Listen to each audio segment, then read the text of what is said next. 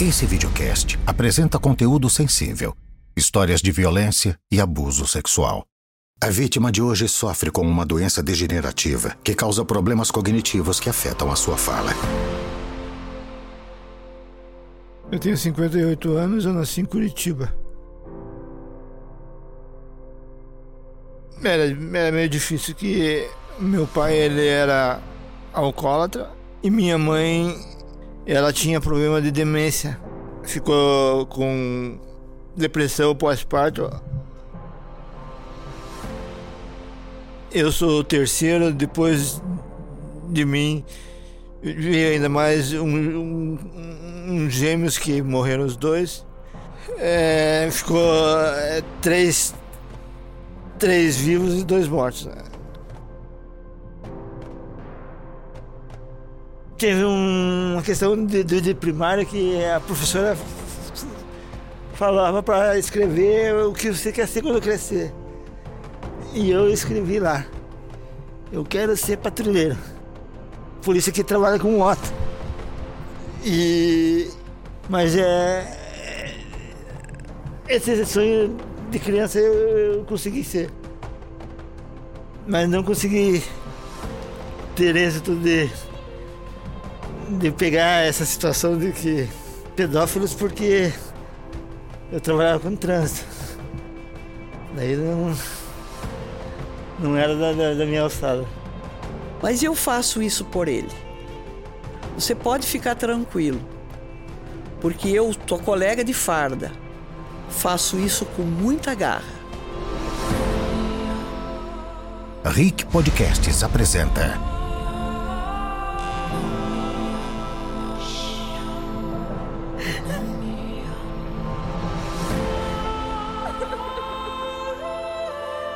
Túmulos Invisíveis. Apresentado pela sargento Tânia Guerreiro.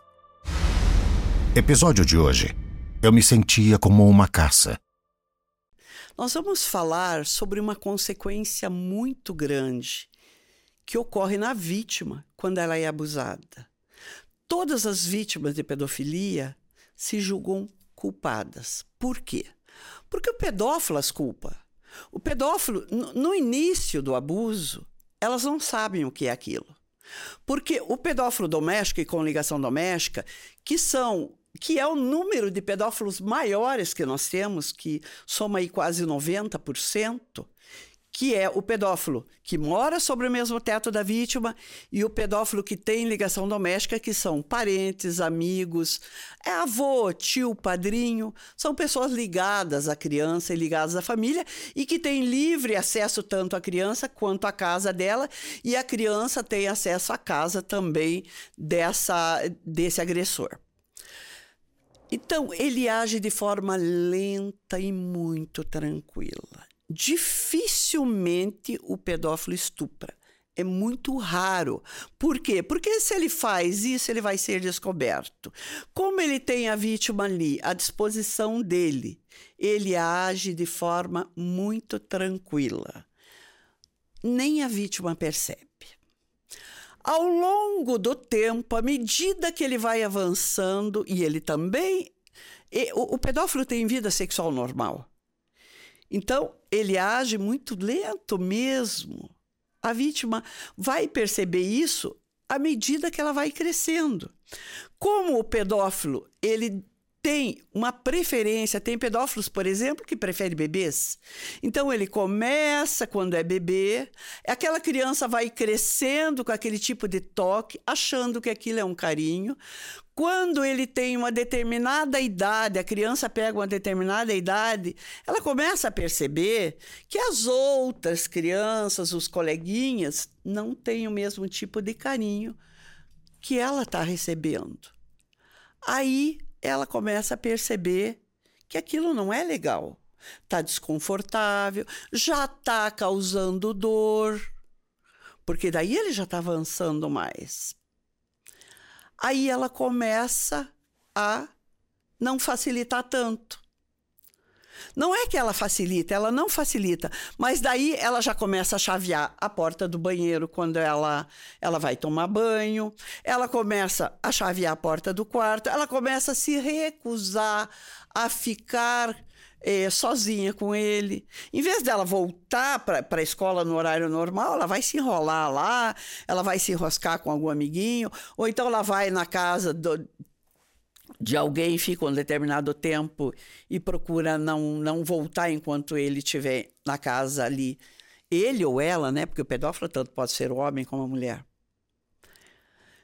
E quando ela passou essa fase dela evitar e não adiantou, porque ele dá um jeito, ele dá um jeito de criar uma situação para estar sozinho com ela, então ele começa a ameaçá-la. Ele começa a dizer para ela: se você não deixar eu fazer isso com você, eu vou pegar o teu gatinho, o teu cachorrinho. E começa a judiar dos animaizinhos. Caso não tenha os pets em casa, ele ameaça os irmãos dela, os primos dela, pessoas que ela gosta. Só que ele também já está abusando deles. Porque o, o, pedófilo, o doméstico, a ligação doméstica, ele nunca tem só uma vítima. Ele tem várias vítimas. Ele vai fazendo vítimas à medida que ele tiver condição de estar sozinho com ela. E ele diz para ela: se você não deixar eu fazer isso com você, eu vou fazer com o teu gatinho, com o teu cachorrinho, com, com o teu primo, com o teu irmão. E ela cede. E ele diz para ela: a culpa é tua. A culpa é tua. Por que, que no começo você não mandou eu parar? Mas ela não sabia que ela podia dizer não. As consequências disso é inúmeras, gente. Vocês não têm noção a consequência do que ocorre na vida dessa criança ao decorrer de toda a vida dela até depois de adulto. Hoje, nós temos aqui uma vítima. Uma vítima que nós vamos chamar de vítima porque ela não quer ser identificada. Esta vítima, ela viveu a vida inteira achando que ela era culpada. Ela foi descobrir que ela não era culpada depois de muito tempo.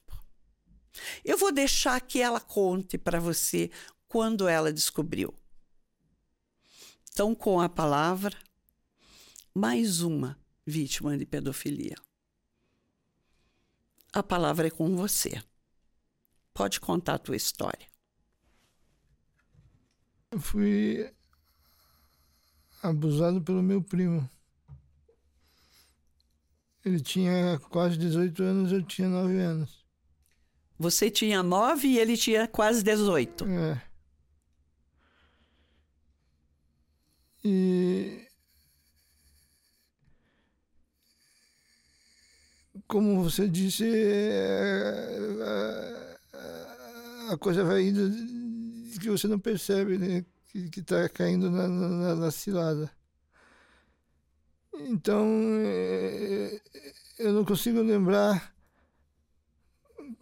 como é que foi o processo de, de início. Eu sei que tinha é, situações que, que, que ele fazia eu fazer com ele, mas eu não eu não sei como, como começou isso. Eu não consigo lembrar como começou. Você não lembra quantos anos você tinha na época, quando começou? Eu, eu não, lembro se foi uma vez ou se foi várias vezes, ou se foi uh, todos os abusos num dia só. Eu não, não consigo lembrar se foi. Eu, eu, lembro que uh, a gente brincava de, de, de se esconder e eu, eu fui me esconder num lugar para não ser descoberto pela brincadeira. A gente se, se, se escondia para ganhar, para não ser descoberto e bater o 31 meu, né? Aí eu sei que eu fui num lugar bem, bem isolado e ele me seguiu e me deu uma, uma gravata e eu não sei se ele já, já, já, já, já, já tinha tido alguma iniciação, não lembro de, direito o que foi. Mas aí ele fazia. É, masturbar ele, fazia. É, introduzia lápis, é, régua. E eu, eu, não lembro como é que, que, que o argumento que ele usava para mim não falar, porque eu sabia que, que não era certo aquilo, né? Eu não sei como é que funcionava a pressão psicológica que ele fazia para não, não, não contar para ninguém. Eu sei que é aquilo que você falou, que gente se sente é, com, com nojo, com, com sentimento de que, que eu fiz que aconteceu isso. E achando que a culpa é da gente mesmo, né? Mas teve, teve vezes que. É, eu não conseguia controlar. O, acabava, acabava evacuando assim, sem perceber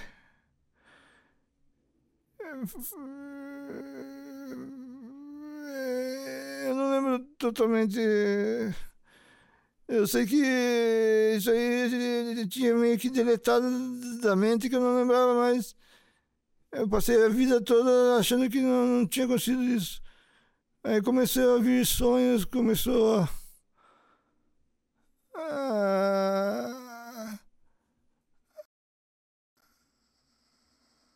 eu vi uma palestra tua lá no, no, no, no no Hospital da Polícia quando eu trabalhava lá. E aquilo foi, foi trazendo, de repente deu uma, uma crise de, de, de choro em, mim, de depressão e tal, ninguém sabia o que, que era.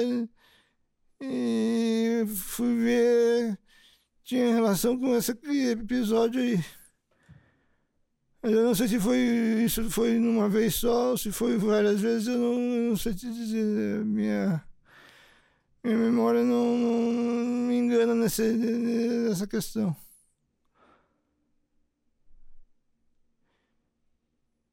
E, e, o detalhe é que eu morava na casa dele.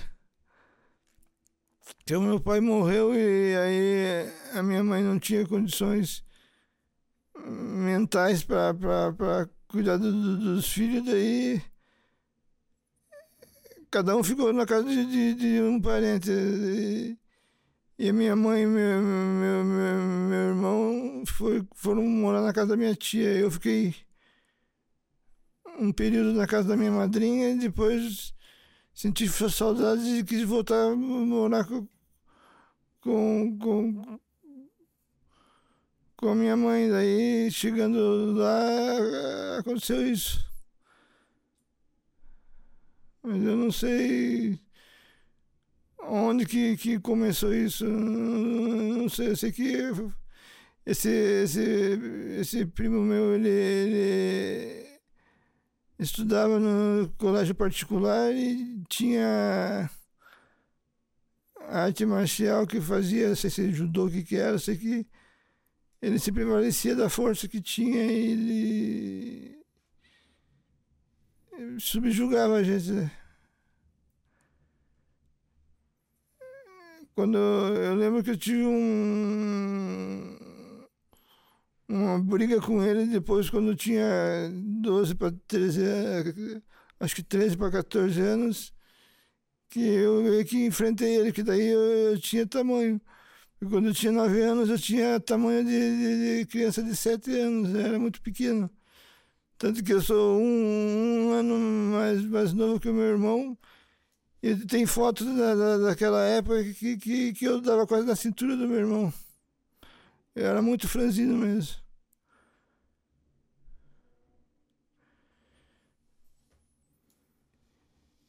E depois de muitos anos voltou na mente eh, como se fosse um filme passando que você vê tudo, tudo aquilo acontecer com você e eu não sei o que, aconteceu, se,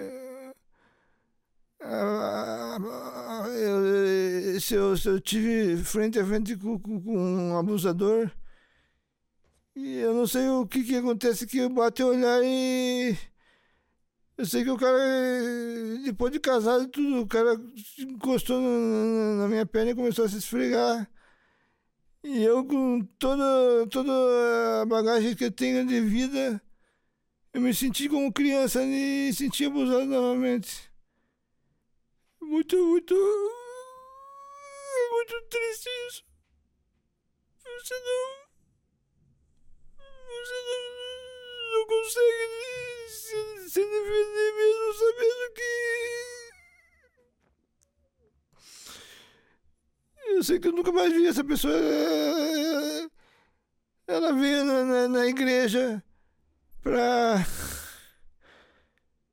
é, veio na igreja para fazer algum, algum evento de evangelismo e eu sei que a pessoa começava a, a piscar. Eu sentei numa Kombi apertada Aí ele passou se sentar comigo, eu, eu desviei dele, ele foi junto comigo e começava a passar a perna na minha perna e. e, e começava a piscar, a, tipo fazer biquinho de, de beijo, como se eu fosse um homossexual. Eu nunca fui, fui um homossexual. Até isso daí foi a maioria dos problemas que eu tive. É, essa conjugais que eu tive foi justamente porque a pessoa que estava interessada em se relacionar comigo é, falava que, que, que, que eu não ia porque eu era homossexual, daí eu fazia o ato pensando em provar que não era homossexual. É um troço que vai a vida toda. Uma, uma, uma ferida que dá uns. Parece que, que tá cicatrizada, que não dói mais, mas ela tá só com a casquinha. Tá com a casquinha. Eh, semi-cicatrizado, daí eh, tocou, né, mexe e volta tudo de novo.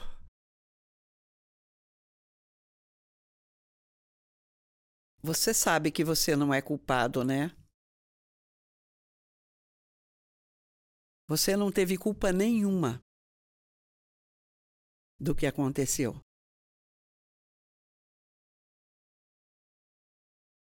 É, normalmente, a, a vítima de pedofilia ela, ela tem essa coisa da culpa mas na verdade não existe, porque ele devolve a culpa a ela. Se tem um culpado aí, e tem um culpado, é o agressor. Jamais a vítima é culpada. Jamais a vítima é parceira sexual. Jamais. Nunca. Não existe isso. Este homem, quando ele assistiu a palestra, ele viu que ele não era culpado. As consequências desse abuso é como ele acabou de narrar: é uma ferida que tem uma casca, mas volta e meia ela sangra. Porque essa cicatriz do, do abuso, na verdade, ela não é na carne, ela é na alma. São cicatrizes da alma. E cicatrizes que é difícil ela tem que ser muito trabalhada. Ela tem que ser. Porque o, o pedófilo, o agressor, se ele tiver condições, e eu já atendi vários casos, eu tenho 30 anos nesta área. Meus 30 anos nessa área me dá é, segurança para falar que o pedófilo se ele tiver condições, ele vai tentar se relacionar com essa vítima, mesmo ela depois de adulto. Eu tenho casos de pais que abusavam dos filhos e os filhos, depois de casado, ainda tinham que servir a esse pai. Porque, como esta vítima acabou de falar aqui, ela se sentia criança quando ele se aproximava. Ela se sentia dominada por ele. Este filho, casado, se sentia dominado por esse pai se sentia criança e o pai abusava dele ali depois de casado, ele homem já. Vocês vejam que é uma coisa tão terrível, tão diabólica, que a gente contando, eu como policial, como especialista nessa área contando, você pode não acreditar nisso. Mas quem foi vítima sabe disso. Sabe que isso é uma coisa tão dominante, tão tão diabólica, eu acho que não tem outra palavra para dizer, tão diabólica, que ele se sente inerte ali diante do agressor.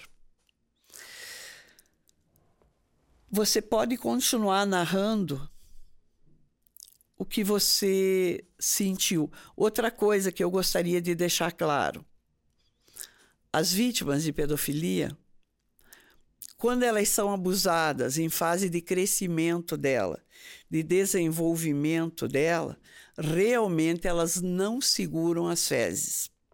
Se você se deparar com uma criança assim, procure não fazer bullying, não caçoar, procure conversar. Você, é, nós tivemos aí essa semana de, de combate ao bullying. Procure conversar com os teus filhos, para não caçoarem desta criança, para respeitarem. Os professores, os mestres, procure se informar mais sobre o assunto, até para poder ajudar as crianças que sofrem isso.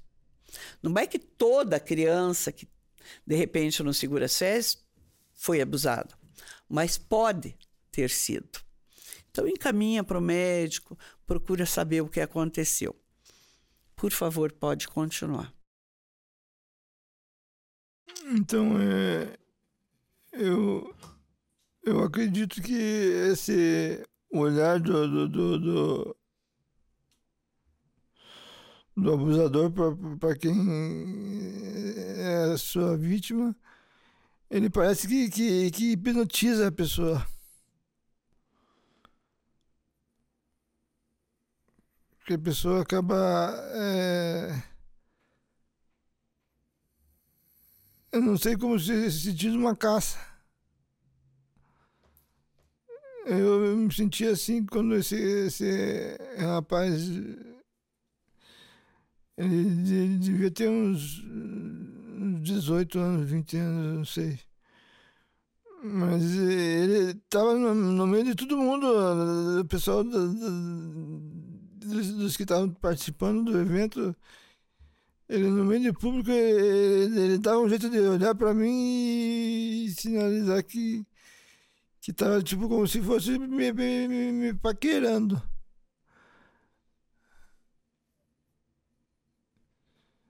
E isso me, me deixou assim derrotado, se sentido novamente abusado como se fosse criança.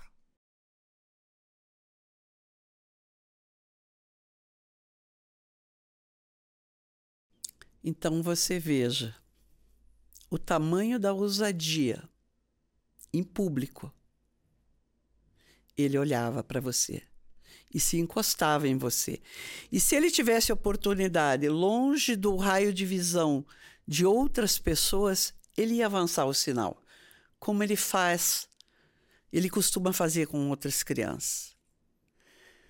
Meus 35 anos de polícia me deu a experiência de que o pedófilo é o pior de todos os criminosos. É aquele que não tem conserto. Ao longo desse período, eu nunca atendi um. Ouvi dizer que tivesse um ex-pedófilo. Ele morre sendo pedófilo. Ele vai viver a vida toda dele praticando pedofilia. Mesmo os impotentes sexualmente. Vários casos de homens impotentes e que permaneciam abusando. Abusam a vida inteira, até o dia que morrer. Desculpe, você pode continuar. Que eu ia falar é que acaba interferindo na vida, na vida é, conjugal da, da, pessoa que a gente casa, né? Porque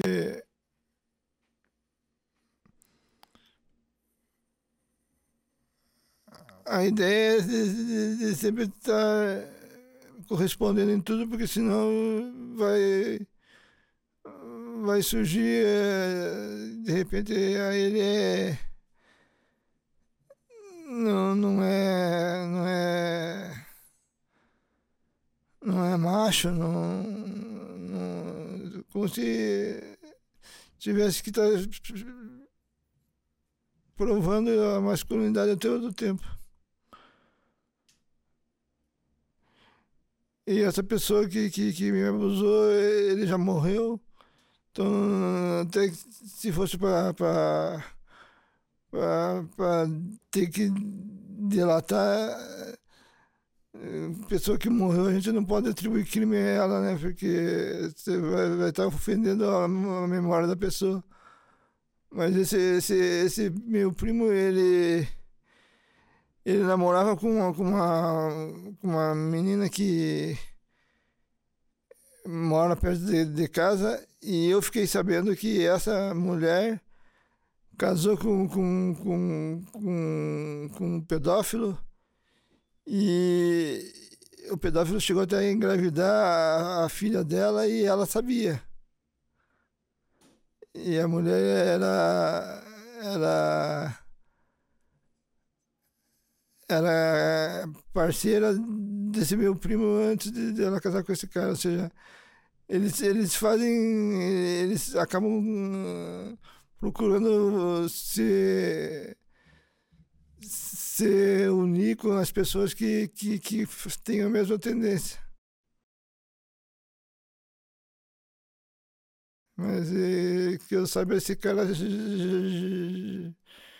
já, foi preso, parece que deve estar tá, tá fugido agora, mas, mas a menina pode ter falado para você isso daí, você deve, deve estar. Tá, só não está ligando o nome à pessoa, mas você conheceu o caso dessa, dessa pessoa. Possivelmente eu devo ter atendido esse caso. O, o agressor dele morreu. Eu costumo dizer, eu sou, sou um pouco bruta nesse sentido. Eu costumo dizer que deve estar tá busando do capeta no inferno. Porque essa praga não para nunca. Nunca. Eu acho que eu, o que eu tinha para falar, acho que já. É essa. Essa contribuição que eu, que eu posso dar é para os pais é, cuidarem dos seus filhos, para as mães cuidarem dos seus filhos às vezes a gente fica. Gente que passou por isso, a gente fica olhando um pai dando um abraço numa criança, a gente já. já fica com aquele ar de censura, porque acha que. pode estar abusando da filha, pode estar abusando do filho. Por acaso, você soube de mais alguém da família, do convívio de, vo de vocês ali, desse teu primo, não, que tenha sido tocado por ele? Não, mas, mas é aquilo que eu falei. A guria que era namorada dele, ela se casou com. com... Isso é que eu fiquei sabendo. Não, mas eu digo, parente seu, parente da não, época não. que você era criança, tinha mais alguém da família? Não, não. Porque, olha, o pedófilo, ele nunca tem uma vítima só. Ele tem quantas ele puder tocar. Se na, na, na família tem primos, primas, porque para ele tanto faz se é menino ou se é menina.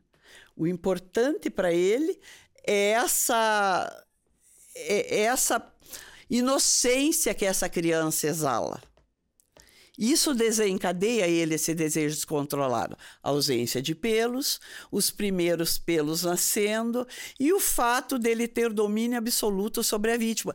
E esse domínio absoluto continua até depois que ele está mais crescido, até adulto. Esse, esse domínio ainda predomina sobre a vítima. Você pode me dizer se, por acaso, se você contasse para tua tia, qual seria a reação dela? Ou se ela sabia do que estava acontecendo ou desconfiava? Não, acho que ninguém sabia. Acho que ninguém sabia. Que nunca. É, da minha família mesmo até hoje ninguém sabe. Não é eu não sabia, não sabe. Porque eu, eu tenho vergonha de comentar. Você tem vergonha por quê? Você não é culpado. Tenho vergonha. Eu não acho um assunto leve para falar, não. E, ficar remoendo isso aí não. Mas você é muito corajoso. Porque você está vindo aqui para salvar vidas. Porque assim como você passou por isso e tem esse sentimento, muita gente que está nos assistindo hoje também tem esse sentimento. E eu quero dizer para você que está me assistindo você não é culpado. Assim como eu te digo, você não é culpado. Você nunca foi culpado do que aconteceu. Você é vítima. Tenha certeza disso. O culpado é esse jaguar do teu primo. Esse é o culpado. Você não. Embora tenha falecido, não importa. Mas ele deve ter feito muitas outras vítimas além de você. Provavelmente. Nesse episódio, nós conversamos com uma pessoa que descobriu que não era culpado depois de muitos anos. Nós vamos ver agora, no próximo episódio, o que isso trouxe de consequência no casamento dele.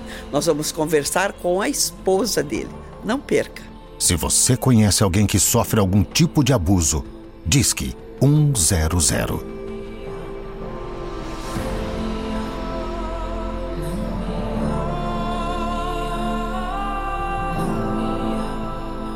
Rick Podcasts, uma empresa do grupo Rick.